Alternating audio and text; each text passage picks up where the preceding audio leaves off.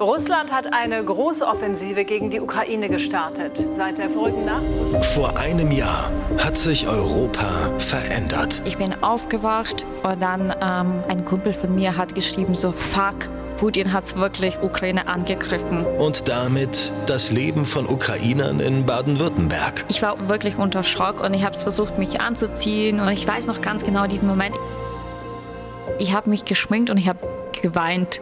Wir möchten dir die Geschichten dieser Menschen erzählen. In unserem Podcast Borch und Bier klären wir jede Woche Fragen wie Wieso haben Ukrainer eigentlich kein einziges Wort für Termin? Welche Art von Popcorn gibt es nur in der Ukraine? und wieso sind Dates mit deutschen Männern ganz anders? Borscht und Bier. Die Ukraine, Deutschland und der Krieg. Ein die neue 1077 Original Podcast.